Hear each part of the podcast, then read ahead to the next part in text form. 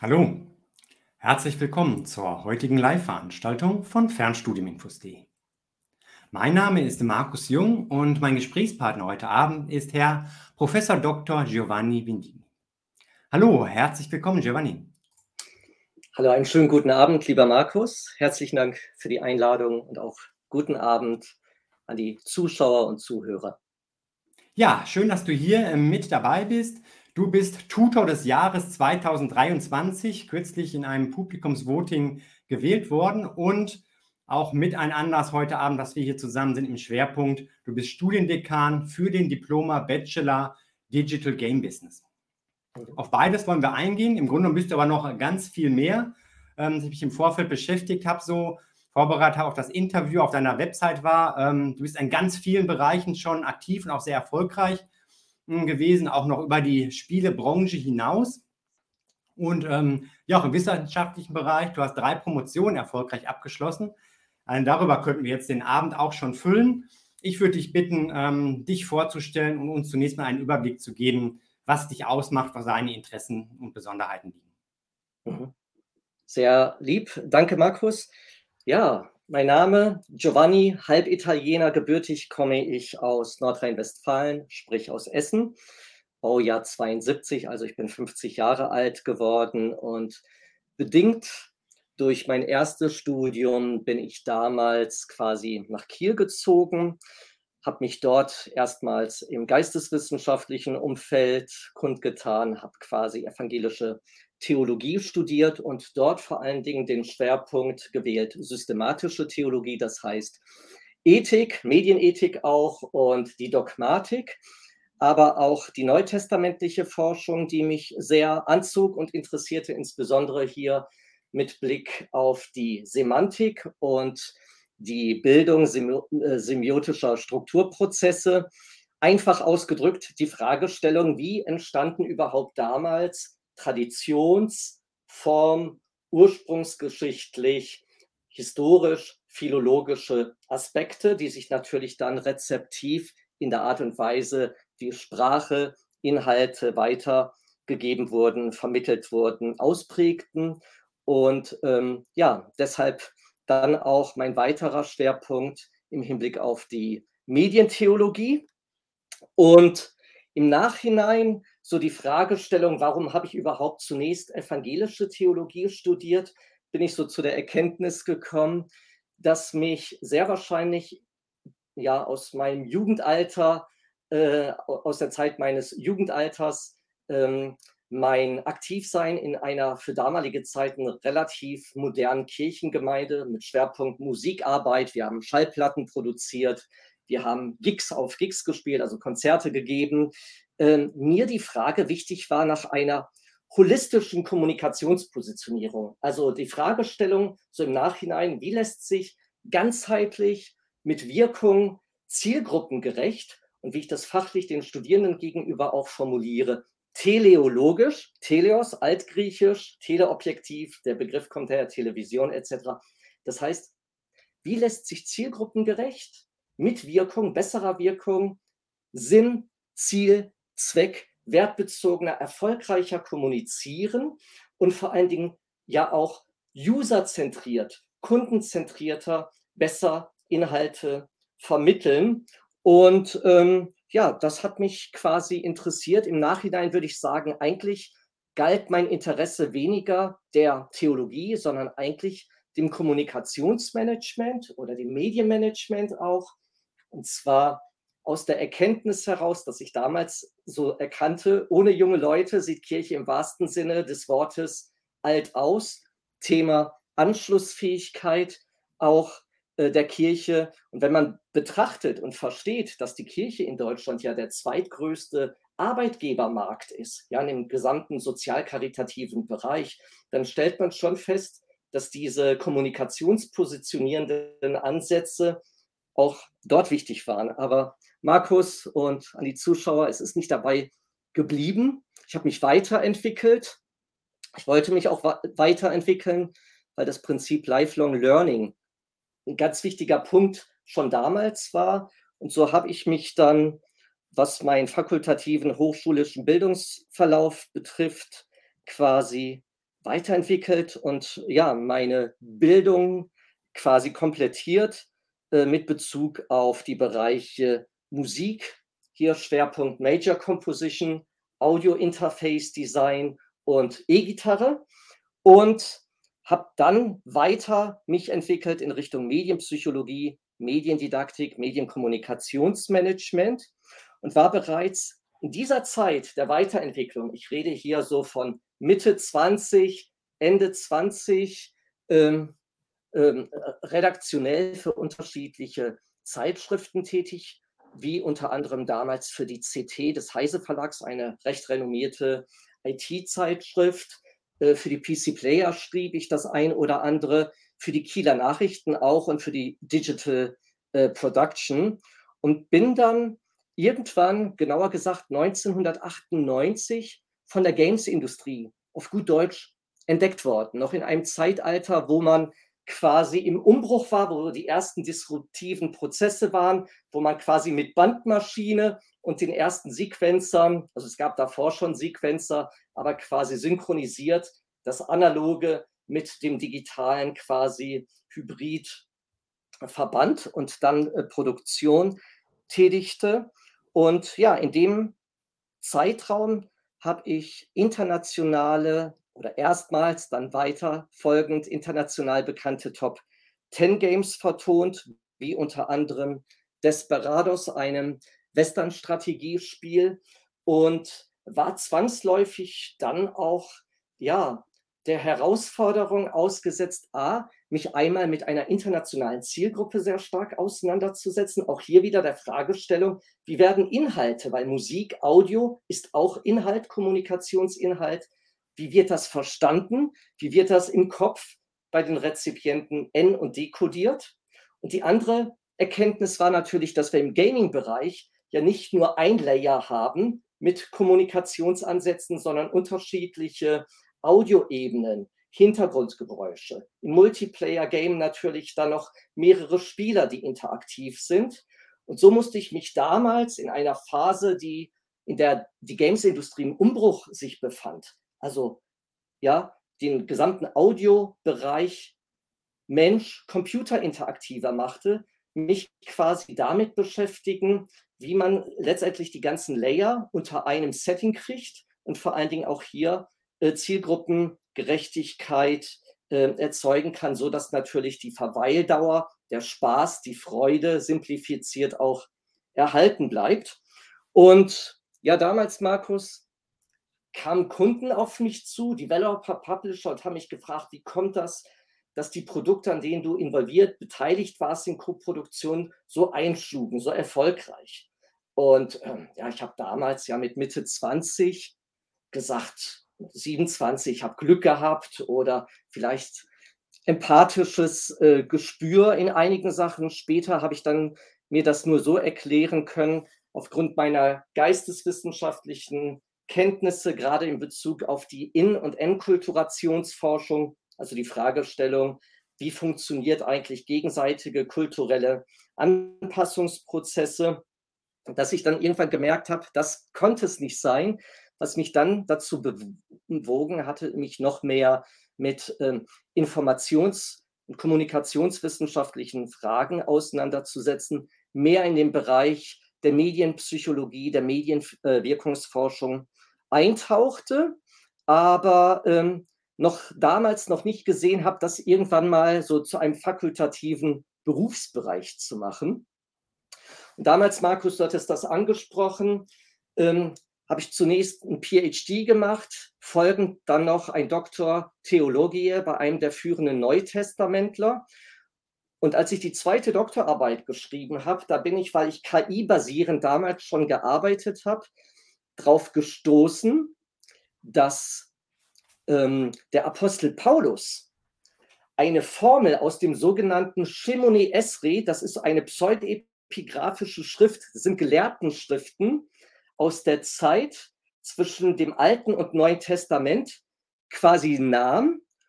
Und man könnte das einfach übertragen im Sinne einer Multi-Channel-Strategie für sein Marketing modifizierte und so etwas wie ein Beat drunter gesetzt hat. Man würde sagen, er hätte, hat eigentlich einen Songausschnitt, einen Teil eines Gedichts remixt und, wie wir wissen, im Sinne eigentlich der Neuroökonomie geschaut, dass er eine bestimmte Medienwirkung erzielt, weil man musste damals ohne Buchdruck etc. gucken, wie kriege ich Inhalte vermittelt. Und einige dieser Ergebnisse haben bestimmten Kreisen damals nicht gepasst. In der Zeit habe ich auch Tatortfilme vertont und unter anderem auch bestimmte Spiele. Und ähm, das fanden einige Leute aus diesem Segment äh, nicht so lustig. Und das war so der Punkt, wo ich mir sagte, hm, ich will mich noch mehr weiterentwickeln in Richtung Informations-, Kommunikations-, Medienmanagement. Ähm, war aber auch zu deiner Frage viele Jahre leitend bei einer Film- und Werbeproduktionsfirma im Angestelltenverhältnis tätig und auch Geschäftspartner und enger Freund von Günther Stampf. Das heißt, die Zuhörer, Zuschauer heute, du, ihr werdet alle schon mal im wahrsten Sinne des Wortes von mir gehört haben. Ich habe nicht nur sehr umfangreich Senderlayouts konzipiert, vertont, hier für Sender wie NTV, N24, Sport 1, sondern war sehr stark auch involviert in so Produktionen wie Schulermittler, die sehr erfolgreich waren, trotz eines Hartz-IV-TV-Formats, der Kannibale von Rothenburg, ähm, Urteil Mord, eine sehr umfangreiche Dokumentationsserie auf Pro7. Ja, und ähm, um das so ein bisschen zusammenzufassen in den letzten Punkten, bewog mich dazu, noch stärker in diesen Bereichen einzutauchen und habe erstmal 2016 bis 2018 als externer Postdoctoral Researcher eine Forschung umgesetzt an der University Cape Town im Fachbereich Management Studies, um hier der Fragestellung nachzugehen, was haben Customer Review Systems, also Bewertungssysteme, und cyberphysikalische Empfehlungssysteme, also Recommender Systems, ähm, für Auswirkungen auf die deutschsprachige Gameswirtschaft.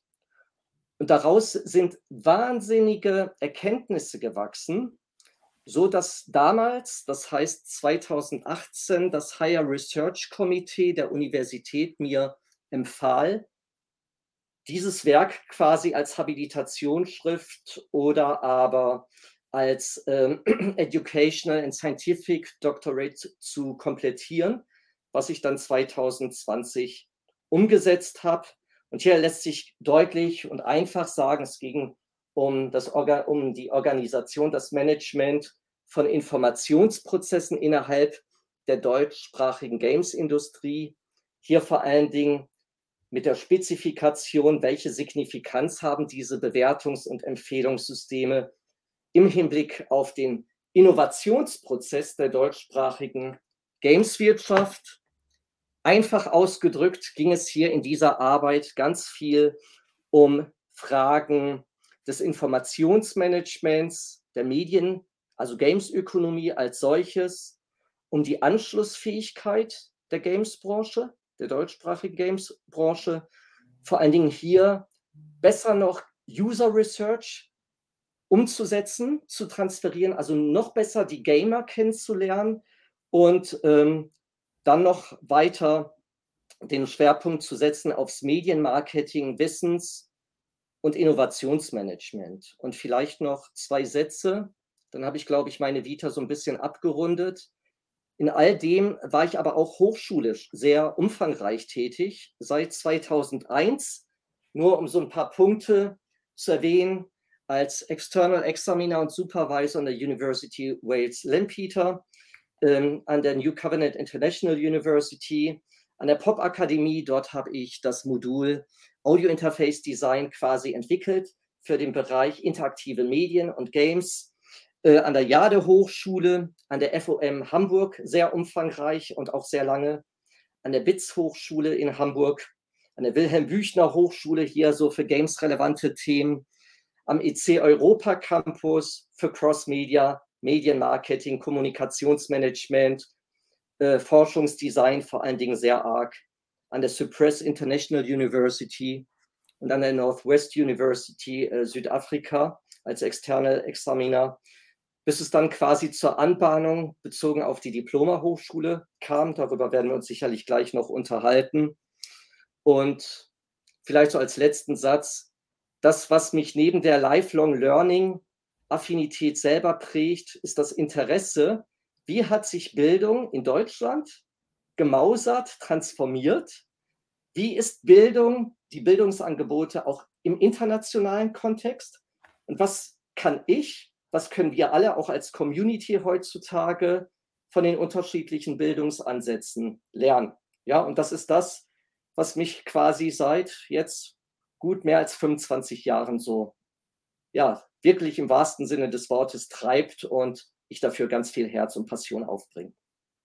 Ja, vielen Dank, Giovanni, für den Überblick über das, was du bisher so gemacht hast. So ein Thema Kommunikation hat sich durchgezogen, Medien zieht sich durch, ja, natürlich dann auch die Begeisterung für, ähm, für die Spiele hm, und einiges, was wir auch sicherlich gleich noch ähm, weiter aufgreifen werden. Und ähm, ja, wir haben auch schon einige Zuschauer, die mit dabei sind und Samurai sagt auch hier Hi zurück an dich und fragt, ob das denn ein Live-Video ähm, wäre oder eine Aufzeichnung. Also wir sind live hier und du und ihr alle, ihr könnt gerne euch auch mit euren Fragen im Chat hier mit einbringen und wir werden darauf eingehen, wenn das Bezug hat zu Professor Medigni oder zum Game Business oder speziell im Studiengang auch an der Diplomhochschule. Ja, sehr gerne. Klar.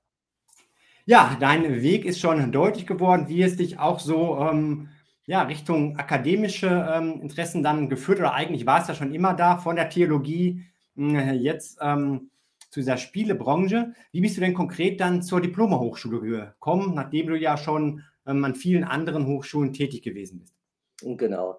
Also ich befand mich damals kurz vor Ende meiner letzten, ja, hier diesem schönen Werk, Forschungsarbeit und ähm, befand mich damals im Berufungsverfahren an einer Hochschule in Bayern, war dort auch in der Endrunde da waren die Voraussetzungen aber nicht so, dass das, ich sage das mal, in mein Lifestyle äh, freundlich ausgedrückt gepasst hätte. Ähm, es waren zwei Fragestellungen, einmal mit Blick auf die Familienplanung und inwieweit äh, wir abhängig äh, sein würden vom äh, Gehalt. Das ist natürlich arbeitsrechtlich ähm, eine Sache, wo ich hm, als jemand, der auch Organisationsmanagement, Personalmanagement lehrt, hm, ja, ein bisschen so Grummeln im Bauch erzeugt. Ähm, ja, auch wenn meine Priorisierung wirklich die Berufung als Lehrkörper ist, nah an dem Herzen und auf Augenhöhe mit den Studierenden zu sein. Ähm, und des Weiteren äh, wollten wir keine Wochenendehe führen. So, und dann habe ich eine Anzeige der Diploma-Hochschule, ich meine sogar bei Academics und dann auch auf der Webseite der Diploma-Hochschule verzeichnet. In der wurde quasi ein Studiendekan und Professor im Fachbereich Medienwirtschaft und Medienmanagement gesucht. Und das klang alles auf gut Deutsch sexy. Also die Stelle, so wie sie beschrieben war, hat mich echt angesprochen. Aber ich war am Kämpfen, weil ich ja meine letzte ja, Forschungsarbeit fertig kriegen wollte. Das war ja nicht nur die Doktorarbeit, es waren Peer-Review-Journal-Beiträge, es waren noch weitere fünf Prüfungen die ich zu komplettieren hatte, eine Pre-Defense, eine Final Defense, also Verteidigung. Und ähm, ja, meine Frau sagte, du musst dich bewerben, das passt zu dir, das ist deins. Ja, und dann habe ich mich beworben und äh, erstmal lange nichts gehört. Und ich glaube, die Bewerbung schrieb ich am 3., das weiß ich noch, am 23. Ähm, 12. 2000 19, genau. Und ähm, ja, dann habe ich, ich glaube, zwei, drei Monate nichts gehört. Und dann fing das Ganze zu laufen an, also das ganz normale Berufungsverfahren über mehrere Runden mit allem, was dazu gehört, das dann noch in der Pandemiezeit, ne, Quartal 1 bis Juli, August äh, 20, also Quartal 2. Und ähm, ja, was mir wichtig war, und das scheint wohl irgendwie gepasst zu haben auf beiden Seiten, mir war wichtig, authentisch zu sein. So haben mich auch die Studis alle kennengelernt, auf Augenhöhe zu sein. Ich habe meine Probevorlesung vier Meter weiter in meinem Tonstudio gehalten mit viel Blink, Blink.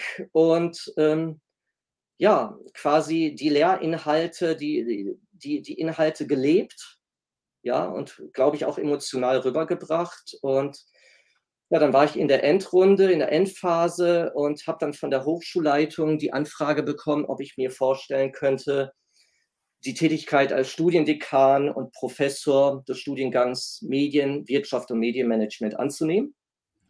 Zuzüglich noch das Mandat, ob ich mir vorstellen könne, gerade mit dem, was ich auf dem Herzen trage, zwei Studiengänge entwickeln zu können, eben Digital Games Business und noch etwas, was wir ja jetzt heute UX-Design nennen, in diese Richtung.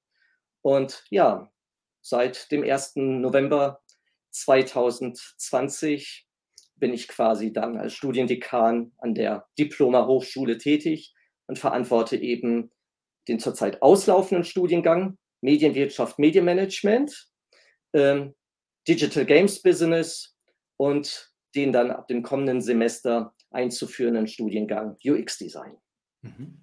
Ja, also da gleich ähm, umfangreiche Tätigkeitsbereiche und auch sehr aktiv in der Lehre. Du hast schon erläutert, ähm, liegt dir sehr am Herzen, da auch nah bei den Studierenden zu sein. Und offensichtlich kommt das auch so an, denn du wurdest in diesem Jahr in einem Publikumsvoting das Fernstudium Check, das Bewertungsportal, gemeinsam mit dem Bundesverband der Fernstudienanbieter seit einigen Jahren schon so durchführt, zum Tutor des Jahres 2023 gewählt.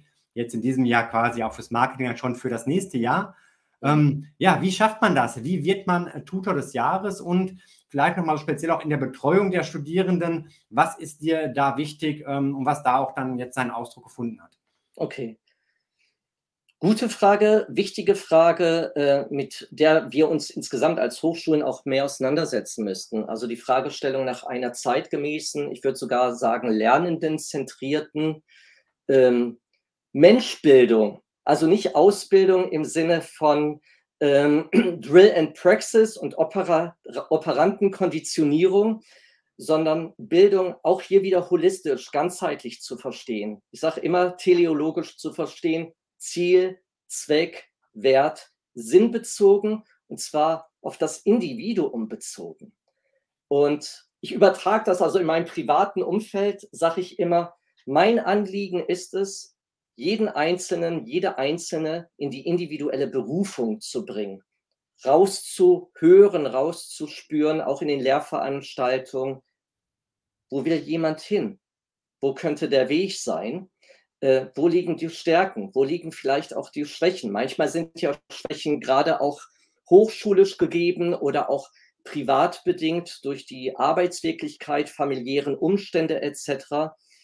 Und ich glaube, das, was ich lebe, und das habe ich so von all meinen Doktorvätern und Doktormüttern, ich habe eben einige gehabt, so mitnehmen können, mich nicht als der Oberguru von oben herab zu verstehen, sondern wirklich ja, geprägt von Martin Buber, Baruch de Spinoza und dem Humboldtschen Bildungsideal, Bildung als Aneignung von Welt zu verstehen, am Puls der Zeit, auf Augenhöhe mit den Studenten, Studierenden, wirklich jeden Einzelnen an die Hand persönlich zu nehmen. Mhm. Das erklärt, glaube ich auch, ähm, das hat zumindest die Hochschulleitung mir gegenüber auch so kommuniziert kürzlich, die Tatsache, dass so viele Studierende bei mir in diesem Semester ihre Thesen verfasst, also geschrieben haben, zeigt, dass diese individuelle Betreuung gewünscht wird und ähm, dieses, ja, Echtsein. Also mich haben die Studierenden so kennengelernt, wie ich auch meine Doktorväter und Doktormütter kennengelernt habe, Exzellenz zu bieten. Exzellenz aber, um das mal in der Norm der UX-Designer zu sagen, zu nennen, in der Norm DIN in ISO 9241 an Effizienz, Effektivität, Zufriedenstellung zu denken, und zwar userzentriert, lernendenzentriert und ähm, dann nicht nur zu fordern, indem man Exzellenz bietet, sondern auch individuell zu fördern und dann privat dem auch nachzugehen. Das zeigt sich in Tutorien, die ich dann auch sag ich mal, in der Woche noch on top anbiete. Ähm, ja, und das scheint irgendwie angekommen zu sein. Und so haben mich Studierende nominiert, vorgeschlagen, wie auch immer. Mhm. Ich wusste davon erstmal nichts, Markus. Ah, okay. Das ähm, kam, war dann auch überraschend, was ja auch ähm, ja, das Ganze vielleicht dann noch schöner und eindrucksvoller dann noch macht irgendwo. Und ich höre raus, ähm, ja, mit Herzblut das Ganze zu machen. Ähm, ja, und auch halt nicht mit der Gießkanne über alle das Gleiche auszuschütten, sondern ganz individuell zu schauen, was bringen die Einzelnen mit und darauf dann auch ähm, einzugehen. Und wie du sagst, das kommt ganz offensichtlich auch sehr an und kann ich mir auch gut vorstellen, weil jeder sich ja dann auch und jede sich irgendwo gesehen fühlt dabei. Ja, ich glaube, ein weiterer Punkt, Markus, ist ähm, auch die Wichtigkeit, partizipative Ansätze ja, zu leben, mhm. hochschulisch. Das heißt, die Studierenden einzubeziehen, zu gucken, wie kann durch Co-Creation, also Co-Kreativität, quasi Learning Content mit den Studierenden gemeinsam auch am Puls der Zeit entwickelt werden.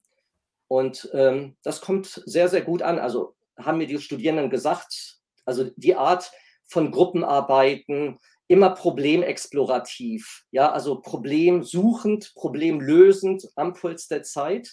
Das sind Sachen, die die Studierenden gerne gemacht haben. Und ich kriege hin und wieder immer noch äh, Mails, Nachrichten auch von Studis anderer Hochschulen. Und das scheint gefragt zu sein. So mhm. als Tipp auch so an Kolleginnen und Kollegen anderer Hochschulen, Fallstudien mit Bezug kommen immer gut an. Ja, ja, und da können wir uns ja gleich auch nochmal anschauen, konkret an deinem, an dem von dir entwickelten Studiengang ähm, Digital Games Business, wie das da ähm, integriert wurde in das Studienkonzept. Hm, du bist der Studiengangsleiter, du hast den Studiengang entwickelt.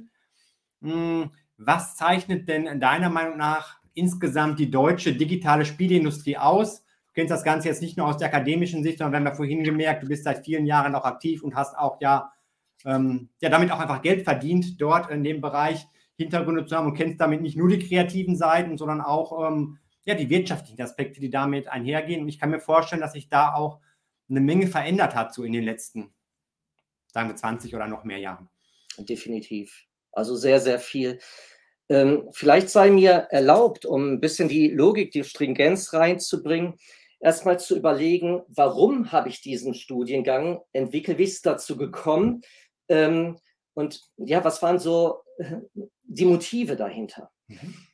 Ähm, ein Aspekt war, da möchte ich mal was zeigen, hat zwar eine bewegte Kamera, aber die ähm, damals als junger Mensch ist mir aufgefallen, dass es immer wieder diverse Defizite auch in, der, in diesem Wirtschaftsbereich gab, nämlich dahingehend, dass Überforderungen bei den Mitarbeitenden zu verzeichnen waren. Gerade wenn es um Internationalisierungsstrategien ging, wenn es um strategische Anpassungen ging, gehen musste, gerade auch wenn dezentralisiert gearbeitet wurde, teamübergreifend international gearbeitet werden mussten, weil damals schon äh, Fachkräftemangel auch in Deutschland bestand.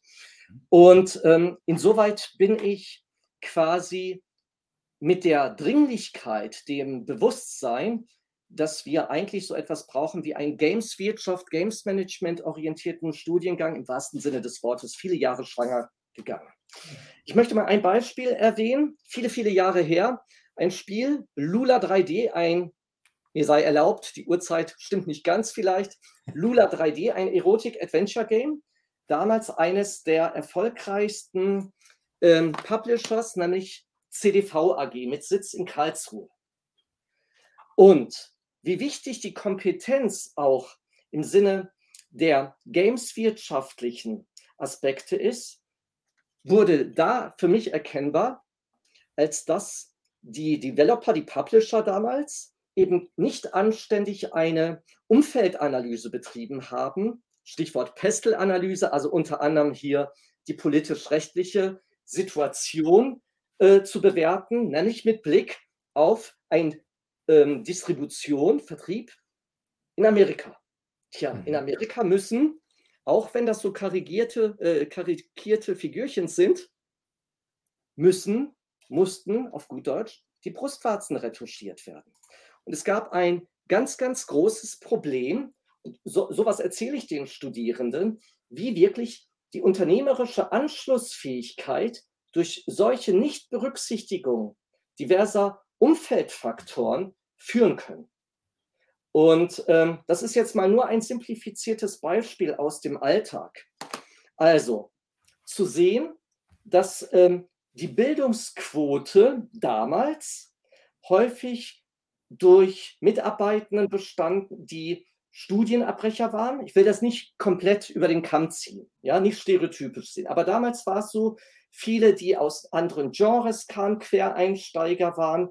Die Professionalisierung damals war noch nicht so weit. Also das war so der erste Gedanke, Professionalisierungsschub mit Blick auf die Anschlussfähigkeit der Gameswirtschaft. Der zweite Punkt waren natürlich zunehmende äh, Insolvenzen auch in der Branche, so dass ich mich gefragt habe, hm, was läuft hier schief? Auch im Sinne der ähm, marktorientierten Unternehmensführung. Was meine ich damit? Bezogen auf eine Geschäftsidee, die sich an die Bedürfnisse der Kunden orientieren sollte, bezogen auch auf die Geschäftsmöglichkeiten, auf das Geschäftsmodell, aber auch auf die Geschäftsergebnisse. Und da ist mir bewusst geworden damals, und falls Studierende zuhören, die kennen das, wissen das, weil ich da so Wert drauf lege, das A und O ist Evaluation, die Kontrolle des Geschäftserfolgs, natürlich nicht nur ergebnisorientiert zu sehen, sondern bereits am Anfang ex ante zu sehen, wie sieht die konzeptorientierte Kontrolle aus und auch prozessual die Prozesskontrolle. Also im Machen, im Entwickeln. Wer prüft das? Damit natürlich so ein Business Case, Sprichwort Digital Games Business, wirklich zu einem Erfolg wird. Also Professionalisierung war mir wichtig. Der zweite Punkt waren die Ergebnisse aus meiner Dissertation. Und der dritte Punkt waren, weil ich nicht nur empirische Probanden befragte, sondern auch Experten, die mir ziemlich deutlich gemacht haben, Giovanni, bitte entwickel einen Studiengang Richtung Gameswirtschaft. Warum? Weil die Studierenden anderer Wettbewerber häufig alles ein bisschen können, aber nichts spezifiziert richtig. Und da sind dann so Begriffe gefallen wie Gemischtwarenladen als Studiengang. Das ist nicht mein Wort oder gesagt wurde, die können nichts richtig oder gesagt wurde Mittelmaß. Und dann sagte ein sehr, sehr, sehr bekannter Game Producer, mit dem ich früher schon mal zusammenarbeitete, der sagte mir, Giovanni, mach bitte etwas für uns in Deutschland, damit wir das Entrepreneurship stärken, dass wir noch mehr Developer haben, dass wir noch mehr Teams haben, damit Studierende auch als Praktikanten unterkommen und mache etwas, damit Studierende schon sehr, sehr früh die Anbahnung und den Anschluss an diese Games-Industrie haben.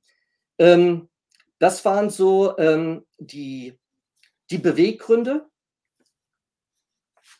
Und wenn ich jetzt mal so deine eigentliche Frage aufgreife, was zeichnet die deutsche Spieleindustrie im Besonderen äh, aus, dann würde ich sagen, wir müssen zwei Perspektiven betrachten. Einmal die Perspektive der Gameswirtschaft als solches, die eine eigene Wahrnehmung hat im Sinne des Wirklichkeits- und Wahrnehmungsverständnisses.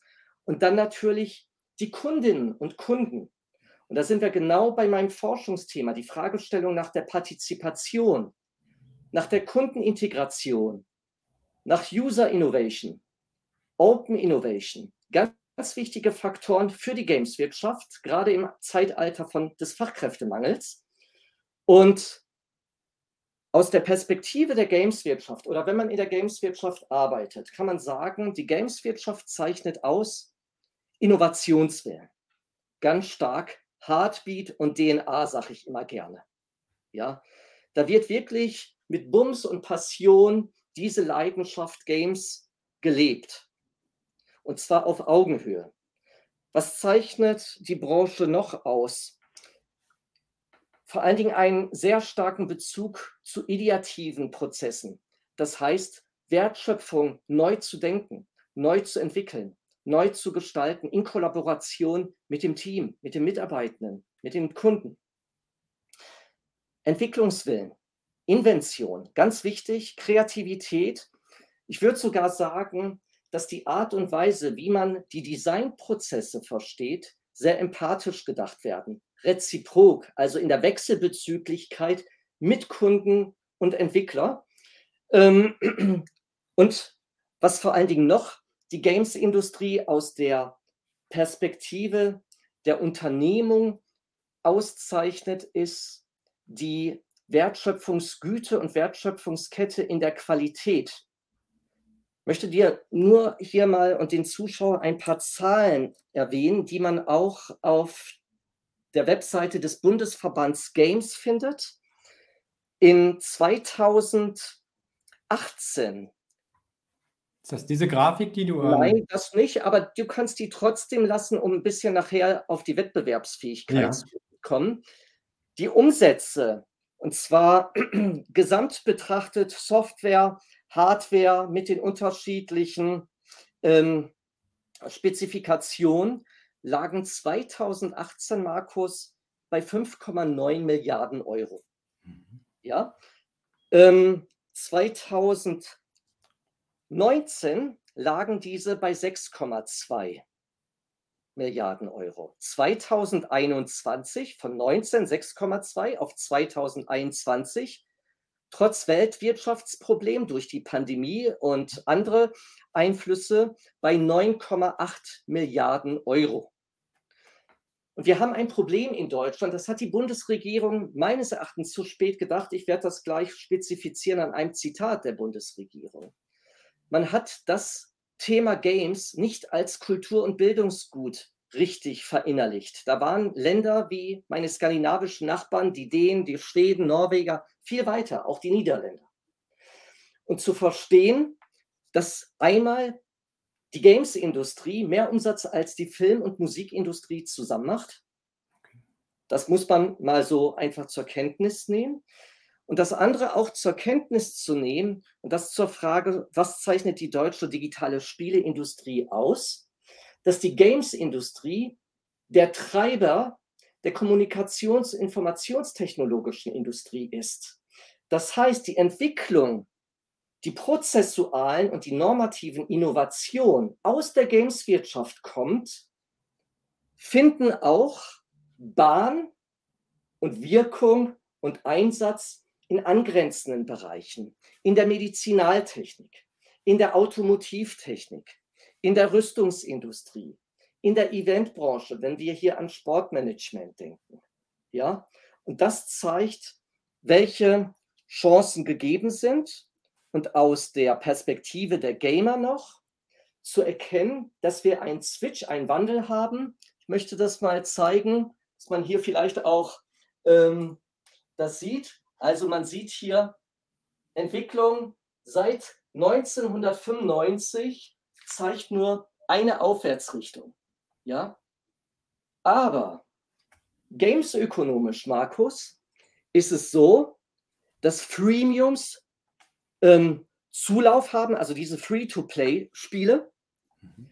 Und zeitgleich aber gamesökonomisch sich nun die Developer, die zunehmend auch Publisher-Aufgaben übernommen haben, deswegen haben wir weniger Publisher in Deutschland als noch 2017, 2018, die sich überlegen müssen, wie kann denn der Return on Invest aussehen?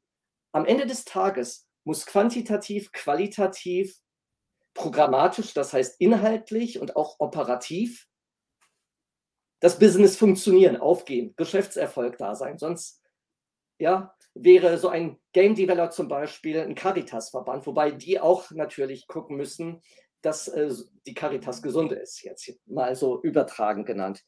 Das heißt, die In-App-Käufe sind natürlich ein wichtiger Bereich in diesem Segment, aber auch die Herausforderung dahingehend, dass wir neue Akteure in diesem ganzen Konstrukt haben.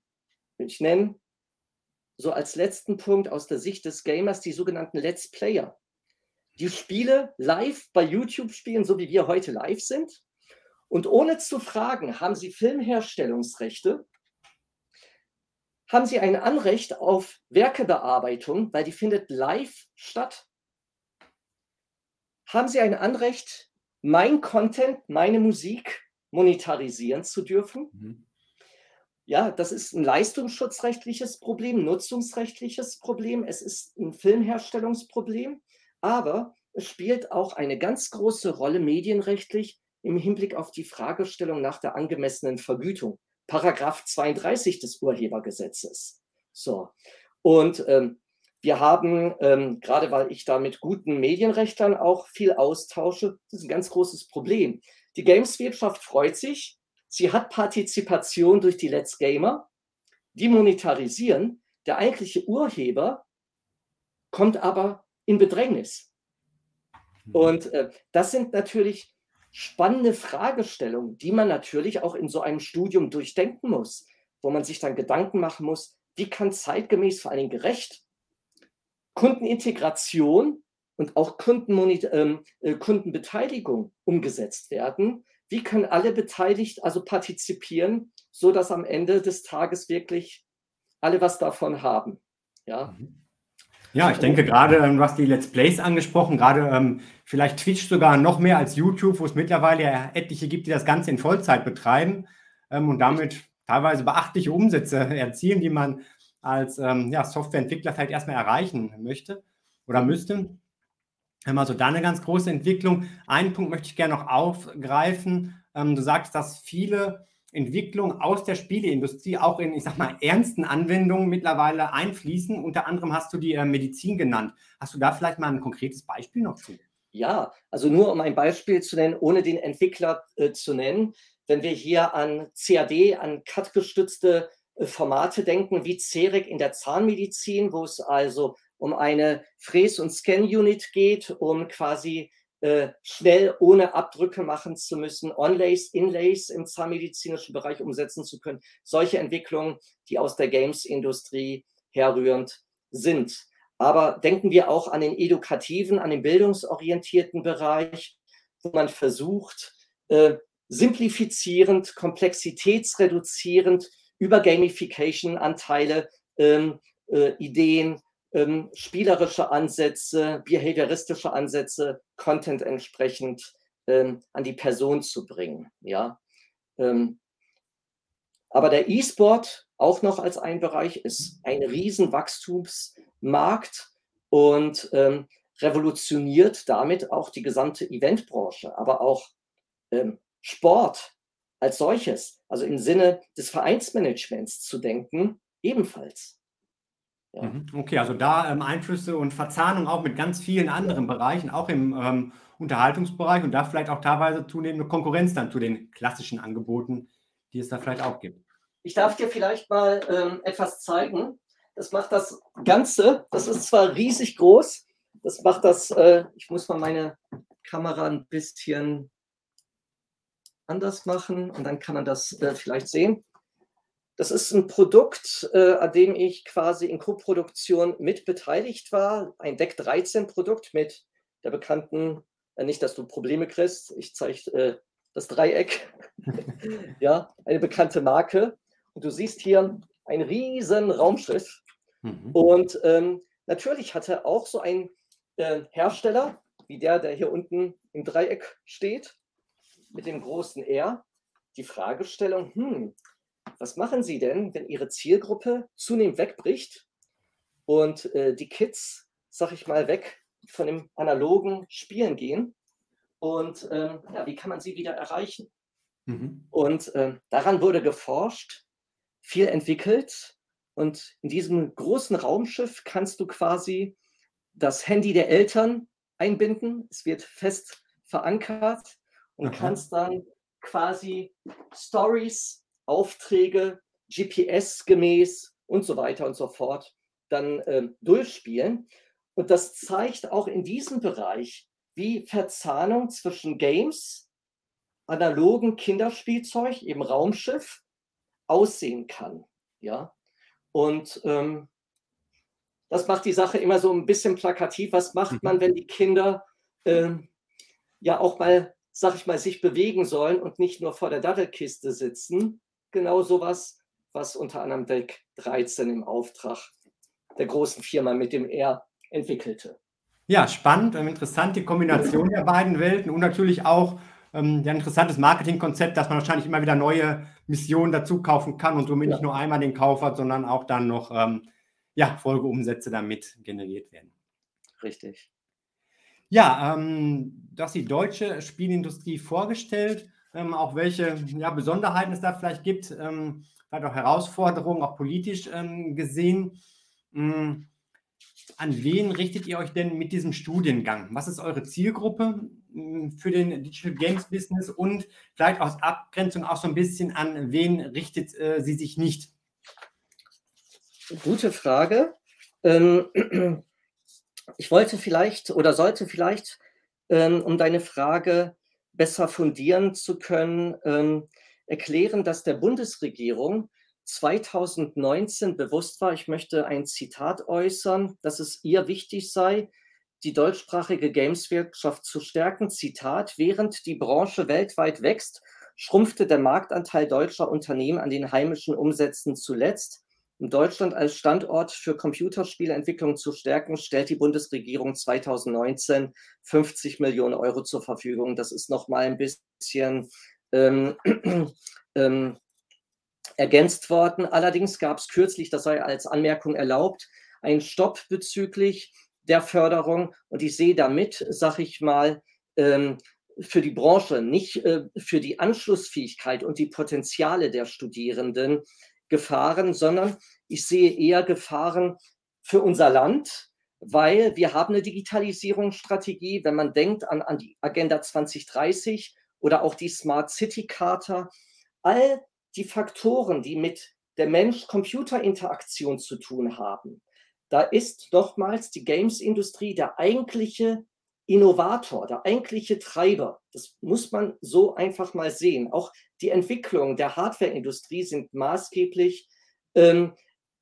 im, im, als, im Kontextfaktor ähm, zur, zur Games-Industrie ähm, zu sehen. An wen richten wir diesen äh, Studiengang? Ähm, man könnte auch fragen, ähm, wer eignet sich am besten? Und häufig ist so die Fragestellung, ist der Studiengang, hat der Studiengang möglicherweise etwas mit Game Design zu tun oder nicht? Was sind Game Designer? Die Problematik ist, und das habe ich auch mit dem Gremium der Akkreditierungsagentur erlebt, das Problem ist, dass der Begriff Game Design Polysem verstanden wird, mehrdeutig. Poly, vier, Semi, Sprache. So.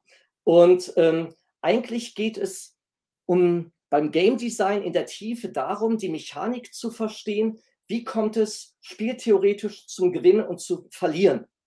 Ja, wie ist die innere Struktur, der Kern, damit es überhaupt ein Spiel ist in der Logik. Ja, und ähm, wir haben gesagt, wir wollen vor allen Dingen Studierende ansprechen und das ist ein ganz großes Ergebnis auch meiner, ähm, meiner Forschung, ausgehend von der Gesellschaft für Konsumforschung haben wir in Deutschland 34 Millionen Bürger mit Wohnsitz hier in Deutschland, die sich per Definition, das ist abgegrenzt und bestimmt, was das genau heißt, als Gelegenheitsgamer bezeichnen. Das heißt, hierzu gehört, wie viele Stunden spielen die pro Woche, was spielen die, welche Bezüge, Affinitäten und oder Präferenzen sind vorhanden. Wenn ich mir die Altersschicht angucke, dann ist das sehr interessant. Ähm, das äh, wäre jetzt zu groß, das hier zu zeigen, aber ähnliche Daten findet man auf der Webseite des Bundesverbands Games. Ist die Kohorte, die Zielgruppe der 18 bis 49-Jährigen ganz schön arg. Das heißt, die Gamerinnen, Gamer wachsen mit dem Spielen. Das heißt, Spielen ist in der Mitte der Gesellschaft angekommen und auch das Verhältnis von Frauen und Männern divers haben hier keine bei mir angegeben, ähm, ist ähm, Frauen bei mir 41,6 Prozent, Männer 58,4 Prozent. Das heißt, auch zu verstehen, wir haben hier eine ganz große Gruppe auch an Frauen, die sich per Definition als Gelegenheitsgamerin definieren. Nun bieten die Wettbewerber trotz der Problematik der Anschlussfähigkeit ein sehr game-technisch lastigen Studiengang an, in Richtung Medientechnik, in Richtung Softwaretechnik, in Richtung Softwareergonomie, in Richtung auch Kreativität, in Richtung Design, aber zu wenig in Richtung Creation im Kopf, in Richtung Ideation, Innovation zu erzeugen, in Richtung wirtschaftliche Kompetenzen, in Richtung Controlling, Monitoring, was die Wertschöpfungskette als solches betrifft. Und das, was ich auch sagte, in Richtung Geschäftsidee zu entwickeln, die dann ja von der Analyse über dann die Möglichkeit, strategisch das Modell zum Geschäftserfolg dann auch wirklich folgt. Und da haben wir gesagt, wir haben hier einen Schatz in dieser Gesellschaft, 34 Millionen Gelegenheitsgamer, den können wir adressieren. Mhm. Und dieser Wirtschaftszweig ist wichtig und ist vor allen Dingen dahingehend relevant, als dass der Fachkräftemangel extrem zugenommen hat. Denn 2016, 2017 gab es noch 32.000 Mitarbeitenden und jetzt liegen wir Status dato bei etwa 28.000. Das hat mhm. Gründe mit Wegzug, Steueranreize im Ausland wie Malta, Zypern etc., wo die ganzen großen äh, Publisher, Developer auch untergekommen sind. Aber auch die Tatsache, da können wir wieder die Frage aufgreifen, die du vorhin genannt hast, auch die Employability, die Anschlussmöglichkeit der Arbeitenden in angrenzenden Bereichen, wie in der Automotivindustrie, bedingt durch ähm, die Informatisierung ähm, des Fahrerlebnisses, ja, im Interieur, äh, Aspekte auch von Need for Speed zu lernen, zu übertragen. Äh, und da werden natürlich Kompetenzen aus der Gameswirtschaft benötigt. Und das erklärt den Mangel. Also wir brauchen nicht nur Programmierer und Artists, sondern wir brauchen ähm, Potenziale, die das Business zusammenhalten. Ja, und äh, dafür sorgen, dass die anderen beiden Bereiche mit einem freien Kopf arbeiten können. Also wir wollen Studierende hochschulisch ausbilden, die in der Lage sind, auch eine organisationale Kultur entwickeln zu können im Sinne des Mensch, Organisation und Technikmodells. Ja. Geht das dann so in Richtung ähm, Management auch ähm, für die aus, also quasi das übergeordnete, der übergeordnete, auch wirtschaftliche Blick aufs Ganze? Unbedingt. Ähm, natürlich immer ausgehend von der Wertschöpfungskette, den Wertschöpfungsprozessen, aber auch einer, ja, an den Bedarfen der Gamer, Gamerin orientierten Unternehmensführung. Und ähm, was notwendig ist, und das sehen wir, sag ich mal, in der heutigen Zeit, ähm, Werbeplattformen wie Amazon Web Service, äh, Google etc. haben momentan Metaverse ganz große Probleme, ähm, weil wir ähm, natürlich wirtschaftlich äh, diverse ähm, Herausforderungen haben und so Player plötzlich wie TikTok oder Disney Plus kommen und plötzlich natürlich hoch Werbeanteile auch äh, erhalten, Platz, um, sag ich mal, kommunikationspositionieren, bestimmte Zielgruppen anzusprechen. Dieses Beispiel, diese Herausforderung des labilen Marktes momentan, Medienmarktes als solches, zeigt, dass wir hochschulisch Kompetenzen ausbilden müssen, die agiles Management betreiben können.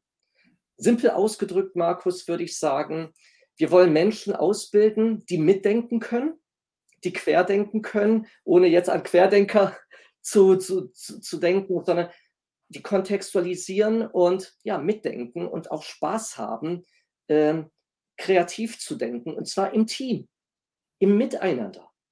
Und das wollen wir stärken. Und das ist auch, denke ich mal, ein ganz wichtiger Punkt. Mhm. Ja, ich denke, ähm, noch deutlicher wird das Ganze auch, wenn wir mal einen Blick werfen auf die inhaltlichen Schwerpunkte des Studiengangs, welche Themen da so ähm, ja, im, Mittelpunkt stehen des Ganzen. Ich freue mich, wenn du uns da noch einen Überblick geben kannst. Gut, sehr gerne. Hast du die Datei mal ein bisschen geöffnet? Ja, genau. Super. Ähm, Also wir sehen jetzt hier bedingt durch das Format eine artefaktereiche Darstellung. Ansonsten verweise ich sehr gerne auf die Webseite der Diploma Hochschule. Also wir offerieren ein siebensemestriges Online-Studium, aber ebenfalls ein hybrides Studium mit unserem Partner, der GoVersity mit Sitz in Karlsruhe. Das reine Online-Studium äh, bedingt, sag ich mal, hier eine, ähm, ein, ein etwa 12 bis äh, 14 Samstage quasi Vermittlung der Lehrinhalte und der Schwerpunkt liegt vor allen Dingen auf den Wissensinnovation, äh, Innovationsprozessen in der Gameswirtschaft, also zu überlegen, wie entstehen überhaupt Geschichten transmedial, nicht nur einfach an Storytelling gedacht, sondern transmedial in der Kollaboration mit dem Kunden. Wie kann ein Plot ja zum Laufen gebracht werden, am Leben gehalten werden und vor allen Dingen medienkonvergent, konverniere heißt zusammenführen, über das Medium Games hinaus quasi erweitert werden verstärkt, kommunikations-, informationswissenschaftlich sagen wir, amplifiziert werden, verstärkt werden, so dass die Wirkung und die Partizipation noch größer ist. Also Wissens-Innovationsmanagement, sehr kreativ, ausgehend, habe da auch so ein paar Bücher geschrieben, Studienhefte geschrieben, ähm, ausgehend quasi äh, von der Gameswirtschaft. Medienökonomie ist wichtig, Spieltheorie ist wichtig. User Research, Benutzerforschung ist wichtig, um bedarfsorientiert überhaupt am Herzen und Puls der Zeit zu sein. Wirtschaftsrecht, IT-Recht, Medienrecht, Steuerlehre im Games-Business, ganz wichtig. Wie kann das Controlling und Monitoring auch im Hinblick auf die Verwertungsgesellschaften sein? Ganz wichtiger Punkt, können wir noch mal gerne äh, besprechen, wenn wir uns nochmal treffen zu einem anderen Studiengang. Ähm, das Thema, wie funktionieren die Koeffizientenbildung der Verwertungsgesellschaften. Ich habe neun Jahre gegen die GEMA geklagt, die mir alleine in zwei Jahren für 90.000 Werbeschaltungen 0 Cent abrechneten. Also daran sieht man, wie labil dieser Markt ist und wie viel und interessante Kenntnisse man ja benötigt. Ja, also Recht, Steuerrecht, Games, ökonomische Faktoren, die ganz wichtig sind, auch das Wissen, wie die Gameswirtschaft als solches funktioniert. Transmedialität, Games-Praxis äh, in der Tiefe, die Logik als solches. Und dann haben wir Schwerpunkte, die durchaus auch in das Kreative gehen, wo wir doch unterschiedliche aus dieser 34 Millionen Gelegenheitsgamer, die sich nicht unbedingt als IT-lastige Experten oder aber als total kreative Artists verstehen, unterschiedliche Angebote, Schwerpunkte offerieren wollen. Einmal das Thema Transmedia und Games-Praxis. Hier geht es um eher Content-Entwicklung, Story-Entwicklung, Games-Journalismus, äh, Interface, ein bisschen auch in Informationsdesign. Dann haben wir einen zweiten Schwerpunkt, der geht Richtung E-Sports-Management, also Perspektiven hier einzubeziehen aus der Event-, Sportwirtschaft ähm, ähm, und Wissenschaft. Und an dem Punkt sehe ich natürlich eine Chance, einen großen Mehrwert an der Diploma-Hochschule, denn wir haben eine sehr große Stärke in den medizinalen Fachbereichen wie Physiotherapie, ähm, im Bereich auch Sportmanagement, um hier auch zu sehen, hier gibt es Schnittstellen wenn man mal an mentales Training denkt, wenn man denkt, wie wichtig ist auch Physiotherapie bezogen auf E-Sport, auf den professionellen E-Sport-Bereich, ja. Und ähm, der dritte Bereich, um den mich auch ähm, ähm, ähm Experten aus der Gameswirtschaft gebeten haben, schau bitte, dass wir den Bereich HR, also Human Resources, stärken, mhm. ähm, den Bereich auch Werbe, äh, Markt und äh, Medienpsychologie, gerade auch mit Blick auf, auch, auch Medienpsychologie, auch gerade mit Blick auf die Educational-Formate, ne? Play-Based Games und äh, GBTs, Game-Based Training-Formate. Ähm, ja, und da haben wir gesagt, so in den Schwerpunkten haben wir eigentlich für jeden etwas, der ja hier seine Berufung äh, ja, entwickeln kann und da natürlich gute Anschlussmöglichkeiten hat. Wobei wir von Anfang an als Hochschule dafür sorgen wollen, dass wir quasi hochschulisch die Studierenden mit der Gameswirtschaft vernetzen und sie so früh wie möglich auch integrieren und nicht erst, wenn das Studium quasi abgeschlossen ist. Mhm. Ja. Also da Praxis spielt eine ganz große Rolle, auch in den Methoden, wo wir vielleicht nochmal ähm, gleich drauf eingehen können. Vielleicht eine kurze Frage nur vorab zu den Schwerpunkten. Ist das so, dass die Studierenden sich dann auf einen Schwerpunkt, auf eine Vertiefungsmöglichkeit festlegen oder gibt es da auch Möglichkeiten, man sagt, Mensch, mich interessiert aber auch ein anderer Aspekt, dann noch ein bisschen was ähm, quasi freiwillig noch mit dazu zu nehmen?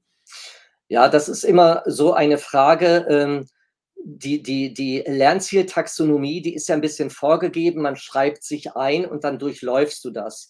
Aber mir ist das wichtig als Fachbereich, dass wir quasi auch eine gewisse Kultur haben, die wir leben. Gerade das Thema Partizipation, Kollaboration, weil das so wichtig ist für die Gameswirtschaft auch als solches. Es muss dann quasi auch selber in unserem Fachbereich gelebt werden. Und äh, mir ist da wichtig, auch on top mit den Studierenden Exkursion zu machen an den unterschiedlichen Bundesländern. Wir sind natürlich als Hochschule bundesweit vertreten, dadurch sind natürlich auch Potenziale gegeben.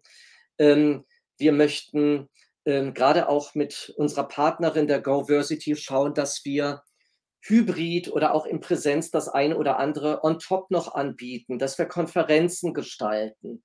Wir wollen immer wieder auch Angebote nicht nur in den Lehrveranstaltungen offerieren, Praxisdialoge, sondern auch noch on top, damit die Denke wirklich am Puls der Zeit der Studierenden ist, damit sie wissen, was geht wirklich intern im, im Games-Business ab. Das ist ganz wichtig. Und äh, wie gesagt, wenn wir sagen Lernendenzentrierung, dann ist es mein Job auch zu gucken, dass die Studierenden für sich sagen, mein Studium war effizient, effektiv und zufriedenstellend. da muss ich mir dann was einfallen lassen und schauen, dass man den Studierenden, wenn so ein Bedarf ist, noch on top was anbietet. Mhm. Okay, also da lohnt es sich dann auch den Kontakt zu suchen ähm, zu dir und deinen Kolleginnen, um zu schauen, was kann man noch zusätzlich vielleicht machen. Ja, du hast auch das Thema Vernetzung gerade angesprochen. Ist, denke ich, gerade im Game-Business ähm, auch eine ganz große ähm, Rolle. Kann mich entsinnen, im vergangenen gegangenen Interview kam es auch daran, dass sehr viele Stellen ja gar nicht über offizielle Stellenausschreibungen besetzt werden, sondern auch vieles einfach über Netzwerke ähm, da passiert. Hm, du hast sicherlich da ein Netzwerk aufgebaut in vielen. Wie ist das? Können das die Studierenden auch irgendwo ähm, anzapfen oder bringst du auch die Studierenden da untereinander in Kontakt, um da möglichst früh auch in den Kontakt zu kommen mit der Spielebranche, um ja zu schauen, welche Richtung es vielleicht auch gehen kann und da auch schon zu Kontakte zu knüpfen? Ja, also so, sowohl als auch. Also das drückt auch ein, eine gewisse Agilität meinerseits aus und äh, auch, auch Bedarfsorientierung bezogen auf die Studierenden. Ähm, ich habe natürlich selber ein gutes Netzwerk. Ähm, unsere Partnerin, ähm, die Christine Stamatis von GoVersity, hat auch ein sehr, sehr umfangreiches Netzwerk, gerade im, im Bundesgebiet Hessen und Baden-Württemberg. Sehr wichtig. Äh, ich sitze in Norddeutschland ähm, und wir erleben es immer wieder. Also gerade letzte Woche habe ich jemanden, ähm, einen Interessenten, gerade arbeitslos geworden, sehr begabt, äh, Anfang 20 der Studierende, den habe ich mit dem ehemaligen Nintendo EU-Marketingleiter vernetzt, weil ich gesagt habe, der hat schon so ein Know-how und so eine Fähigkeit, ähm, das muss man wecken und auch, mhm. ja, er, erhalten und ausbauen. Und ähm, die Logik, die wir haben, ist, und da finden natürlich Gespräche statt. Wir sind als Hochschule ebenfalls Mitglied beim Bundesverband Game. Bin unter anderem auch ja als Expertenmitglied ähm, gelistet auf einer äh, separaten Seite. Ähm, wir wollen schauen, dass so die Studierenden das möchten, dass sie so früh wie möglich wirklich den Anwendungsbezug in der Gameswirtschaft leben, arbeiten, umsetzen. Und insoweit ähm, ist das toll, dass wir unser Studium samstags offerieren. Und wer sagt, ich brauche mehr Interaktion, da bieten wir quasi ähm, ja, das hybride Studium mit mehr Coaching-Anteil, mit mehr Betreuung, noch mehr Betreuung über die GoVersity an. Das ist äh, unser, unser Partner, unser Fernstudiumzentrum mit Sitz in Karlsruhe. Ähm, das äh, dürfen die Studierenden äh, gerne äh, wählen, suchen. Ähm, ja, aber wir offerieren, sag ich mal, den Bezug in beide Richtungen. Wir schauen, dass wir miteinander vernetzen. Wir sind die Schnittstelle, um die Studierenden in ihre Berufung zu bringen. Mhm. Ja, und dann natürlich auch wichtig, denke ich, seitens der Studierenden, dass die auch irgendwo dann dich und euch überzeugen, dass es sich lohnt, Kontakte herzustellen, weil ähm, auch der eigene Ruf jetzt irgendwo dann da auch mit einer Rolle spielt. Logo. Mhm. Okay. Ja, wir sind schon recht weit fortgeschritten in der Zeit. Ich würde gerne noch ein bisschen ähm, in mögliche weitere Entwicklungen blicken. Hm, ähm, ich denke, mit dem Bachelor hat man schon viele Möglichkeiten, auch so wie der aufgebaut ist, jetzt auch dort wirtschaftlich tätig zu werden. Aber vielleicht der und die ein oder andere möchte ja doch auch noch weitermachen, blickt schon in Richtung Master, gerade wenn es vielleicht auch noch weitere Management-Tätigkeiten geht. Gibt es da was an der Diploma-Hochschule jetzt schon? Ist künftig was geplant? Und ähm, ja, so aus dem vorhandenen Angebot, welche Master könnten sich da auch im Anschluss eignen, wenn jetzt jemand sagt, ich möchte das gerne machen, möchte aber auch bei einer Hochschule möglichst bleiben und dann nach dem Bachelor weitermachen? Mhm. Ja. Ähm, ein Gedanken, den ich nachvollziehen kann und den wir auch als Hochschule äh, nachvollziehen können. Ähm, als Fachbereich Medien und Gestaltung bieten wir äh, den Studiengang Design und Leadership an, der quasi daran anschließt. Da geht es um ähnliche Fragestellungen, ähm, um ähnliche, aber etwas noch tiefer gehender, noch etwas ähm, verzahnter im Sinne der ganzheitlichen medialen Wertschöpfungskette. Und dann haben wir ähm, einen Studiengang Digital Business. Da wären natürlich auch Bezüge, der aber wesentlich, sag ich mal, wirtschaftslastiger ist als eben der Studien, der Masterstudiengang Design und Leadership and Leadership. Ja. Und ähm, entwickelt werden sicherlich noch in Zukunft weitere Studiengänge, weil, ähm, das muss ich so sagen, an der Diploma-Hochschule, wir gehen äh, mit offenen Augen äh, äh, nicht nur durch die Lebenswirklichkeit, sondern wir verzeichnen die Arbeitswirklichkeit und es ist so viel im Wandel und da müssen wir auch als Hochschule agieren und dann eben entsprechend entwickeln. Ja, also es könnte sein, dass da vielleicht auch noch irgendwann sich was tut, so speziell in Richtung ähm, Game Business. Ja, also ohne jetzt zu tief zu reden, aber du, du wirst sicherlich auch noch den Studiengang UX-Design ansprechen. Ähm, ich halte gerade und deswegen auch von meiner Seite das Beschäftigen äh, mit vielen Themen und auch Zertifizierung, auch weil meine ähm, liebe Ehefrau ähm, die, die Lufthansa Systems mitleitet und äh, es lief äh, viele Jahre äh, unter IBM, ähm, mit den Faktoren auch ähm, interaktiver Systeme sich mehr auseinanderzusetzen, mit Data Analytics, mit Deep Learning, maschinellem Lernen, ähm, gerade auch weil KI, Metaverse, neue kryptografische, also auch Kryptogames, aber auch äh, äh, Kryptomonetarisierungsmodelle nebst der anderen Sachen, die ich angesprochen habe, eine Rolle spielen. Also ich könnte mir vorstellen, ohne jetzt eine genauere Be Begriffsbezeichnung zu haben, dass es für ähm, Absolventen eines äh, Studiengangs wie Digital Games Business interessant sein könnte, sich mehr mit Data Analytics und ähm, ja, äh, Kryptographie oder mhm. Kryptographie und Metaverse zu beschäftigen. Also wir müssen gucken, was das aufkommende ja, Web 4.0 mit seinen immersiven äh, Aspekten mitbringen wird und wie sich vor allen Dingen ähm, ja auch NFTs und die Wertschöpfung in diesen Kryptogrames dann mausern wird, um dann darauf mhm. eben einzugehen. Ja. Okay, also da behaltet den Markt auch so ein bisschen im Blick ja. und ähm, werdet da dann reagieren entsprechend auch. Ja, du hast gerade schon den Studiengang UX Design angesprochen, ähm, der ja in der Entwicklung ist, bald starten kann und nachdem auch schon gefragt worden ist im Vorfeld unseres Interviews. Also da tut sich auch was. Vielleicht kannst du dazu noch ein paar Infos geben und an der Stelle vielleicht auch, als ich unser heutiges Interview ähm, angekündigt habe, da ähm, sind einige interessiert durch im Vorfeld auch schon auf die Website gegangen, gerade des ähm, Fachbereichs und da kam hier ein Kommentar von der Lenny, ähm, eventuell könntest du meine Bewunderung für die mutige Gestaltung der Website zum Ausdruck bringen. Und dann im zweiten Satz, Leider hat sie mich so in Beschlag genommen, dass ich nicht zur Lektüre der darauf enthaltenen Informationen gekommen bin.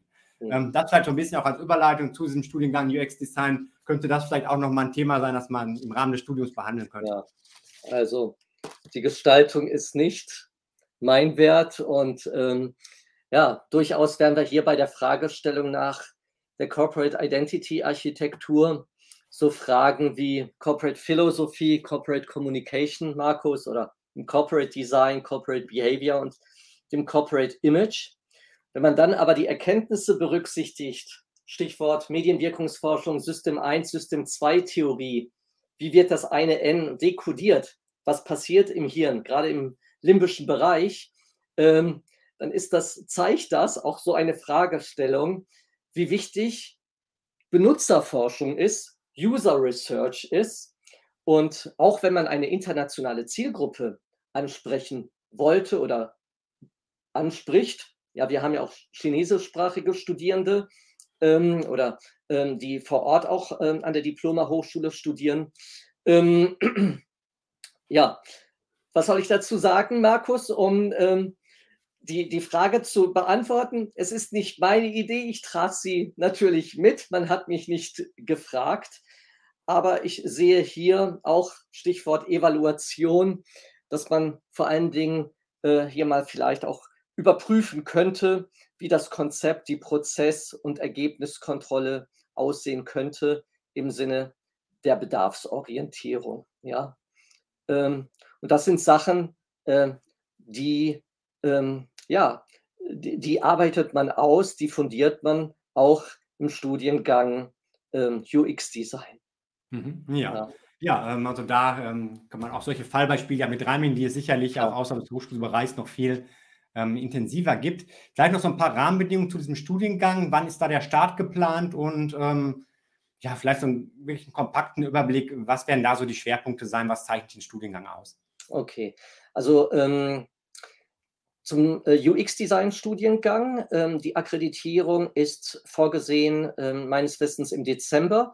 Wir haben das Gutachten schon ähm, der Akkreditierungsagentur bekommen und das war wirklich fett auf gut Deutsch. eins mit Sternchen, alles bestens, keine Auflagen. Wird's, also gehen wir davon aus, keine Auflagen geben, so dass mit einem Start zum Sommersemester 2023 zu rechnen ist. Und ich sehe das jetzt schon so an den Studienberatungen innerhalb der Woche. Ich habe, äh, weil man sich eintragen kann, über die Webpage ähm, ähm, der Diploma-Hochschule des Fachbereichs kommt man auf meinen Calendly. Ähm, ich habe jede Woche irgendwelche, ähm, für jede Woche irgendwelche äh, Gespräche und ähm, es ist sehr gefragt und ich bin doch überrascht, dass dieser Studiengang auch gefragt ist seitens äh, bereits äh, gut hochschulisch ausgebildeter Leute, die einfach sagen, ich habe äh, wirklich Bock, äh, mich mit UX-Design auseinanderzusetzen, mit der Fragestellung, was heißt in einem wissensökonomisierten Umfeld aufgrund der ähm, ähm, Internationalisierung, Informatisierung und zunehmenden Individualisierung, was heißt hier Benutzergerechtigkeit? Was heißt hier Effizienz, Effektivität und Zufriedenstellung? Und wenn die Kommunikation zunehmend, und das ist auch ein Gedanke aus der Gameswirtschaft, hodologischer wird, also Hand-Auge-koordinativer äh, wird, äh, da muss ich mich auch mit interkulturellen Fragestellungen auseinandersetzen. Das interessiert äh, viele Menschen. Ja, hat die linke versus rechte Hand die gleiche Bedeutung, auch in der Gestaltung der Kommunikationspositionierungen, also Interface-basierenden HCIs, also Mensch-Computer-Interaktion. Ähm, und ja, den werden wir dann im Sommersemester anbieten. Und zum Digital Games Business Studiengang ähm, wäre es durchaus möglich, dass wir so die Teilnehmerzahlen noch ein bisschen steigt, dass wir vielleicht sogar noch Ende November, Anfang Dezember starten. Wie gesagt, der Studiengang ist akkreditiert. Wir sind aufgrund ja, der, der Ferienzeit und äh, weil wir erstmal warten mussten, wie, geht die Akkreditierung aus, die auch gut gelaufen ist, ohne, ohne Auflagen. Ähm, ja, dass wir, denke ich mal, zu spät in die Öffentlichkeitsarbeit gegangen sind. Aber es gibt Interessierte und ähm, ja, deswegen bin ich dankbar, dir dankbar, auch den äh, Zuschauern, Zuhörern, dass wir als Hochschule heute so die Gelegenheit haben, ja, das auch ein bisschen platzieren zu können. Die Leitidee, die Vision, das Herz hinter dem Studiengang. Und ähm, ja, beides ist wichtig. UX-Design und Digital Games Business bedingen einander. Wir werden in diesem Fachbereich auch aus dem ähm, Fachbereich der äh, Kommunikationsdesigner auch gemeinsame Lehrveranstaltungen haben, weil es doch einige Schnittstellen gibt. Und das ist, glaube ich, wichtig, damit die Studierenden lernen, quasi über ihre eigenen Grenzen hinauszudenken. Ja, also nicht sich limitieren zu lassen, sondern sich auf Neues einzulassen, auf andere Menschen einzulassen, auf andere ideative Prozesse einzulassen, damit natürlich dann die Industriebereiche als auch der Einzelne, die Einzelne anschlussfähig sind. Ja, vielen Dank, Giovanni, für die umfangreichen Informationen. Jetzt noch zu diesem Studiengang UX-Design. Vielleicht gehen wir da ja im Detail nochmal ähm, separat dann irgendwann ein. Und ich denke, es ist sehr gut deutlich geworden, warum ihr gerade diesen Studiengang macht, wo ihr euch auch abgrenzen möchtet von anderen Studiengängen, die es auch auf dem Markt schon gibt. Und ähm, ja, wie du auch als Person dahinter stehst und auch mittendrin steckst, also nicht nur das Ganze entwickelt hast, sondern auch dann den Studiengang begleiten wirst. Mhm. Ähm, vielleicht noch als Info für alle Zuschauenden, wenn ihr jetzt weiter einsteigen möchtet. Hm, ich habe verlinkt in der Videobeschreibung ähm, einige Links, sowohl zu Professor Vendigni, aber auch natürlich zu dem Studiengang, wo nochmal das ein und andere nachgelesen werden kann. Und wir hatten ja auch am Rande noch ähm, Statistiken hier erwähnt des ähm, Game-Verbandes. Dazu stelle ich jetzt nochmal einen Link mit hier rein, wo ihr auch nochmal einfach ein paar Zahlen nachher nachlesen könnt zu den Marktdaten. Auch das werde ich dann hinterher noch mit in die Videobeschreibung genau. ergänzen. Genau. Ja, soweit mal für heute. Vielen Dank, Giovanni, und gerne bis bald. Ja, vielen herzlichen Dank, lieber Markus. Dir dann auch einen schönen Feierabend und auch an die Community. Herzlichen Dank für die Teilnahme und falls Fragestellungen gegeben sein sollten, dürft ihr sehr gerne mich buchen, ja, über Calendly. Markus wird das posten und dann kommen wir gerne in Causa Digital Games Business oder UX Design zusammen. Ja, vielen ja prima. Auch für dieses Angebot vielen Dank. Ansonsten, wenn noch Fragen jetzt direkt zum Interview auftauchen, gerne noch in die Kommentare mit rein. Ich werde das dann an Professor Bendigni auch ähm, weiterleiten. Ich glaube, dein Calendly-Link ist auch über die Website der Diploma dann direkt erreichbar. Genau, richtig, genau. Okay. Ja. ja, und an der Stelle auch von mir nochmal vielen Dank an alle, die jetzt live mit dabei gewesen sind oder auch wenn ihr euch später die Aufzeichnung anschaut. Wie erwähnt, wenn Fragen auftauchen, die Kommentare sind offen dafür. Und wenn euch das Interview gefallen hat, dann noch meine Bitte, gebt ihm jetzt spätestens euren Daumen hoch, abonniert den Kanal, aktiviert die Glocke für Benachrichtigungen bei weiteren Interviews, Videos zur Diploma-Hochschule und auch ganz allgemein zum Thema Fernstudium.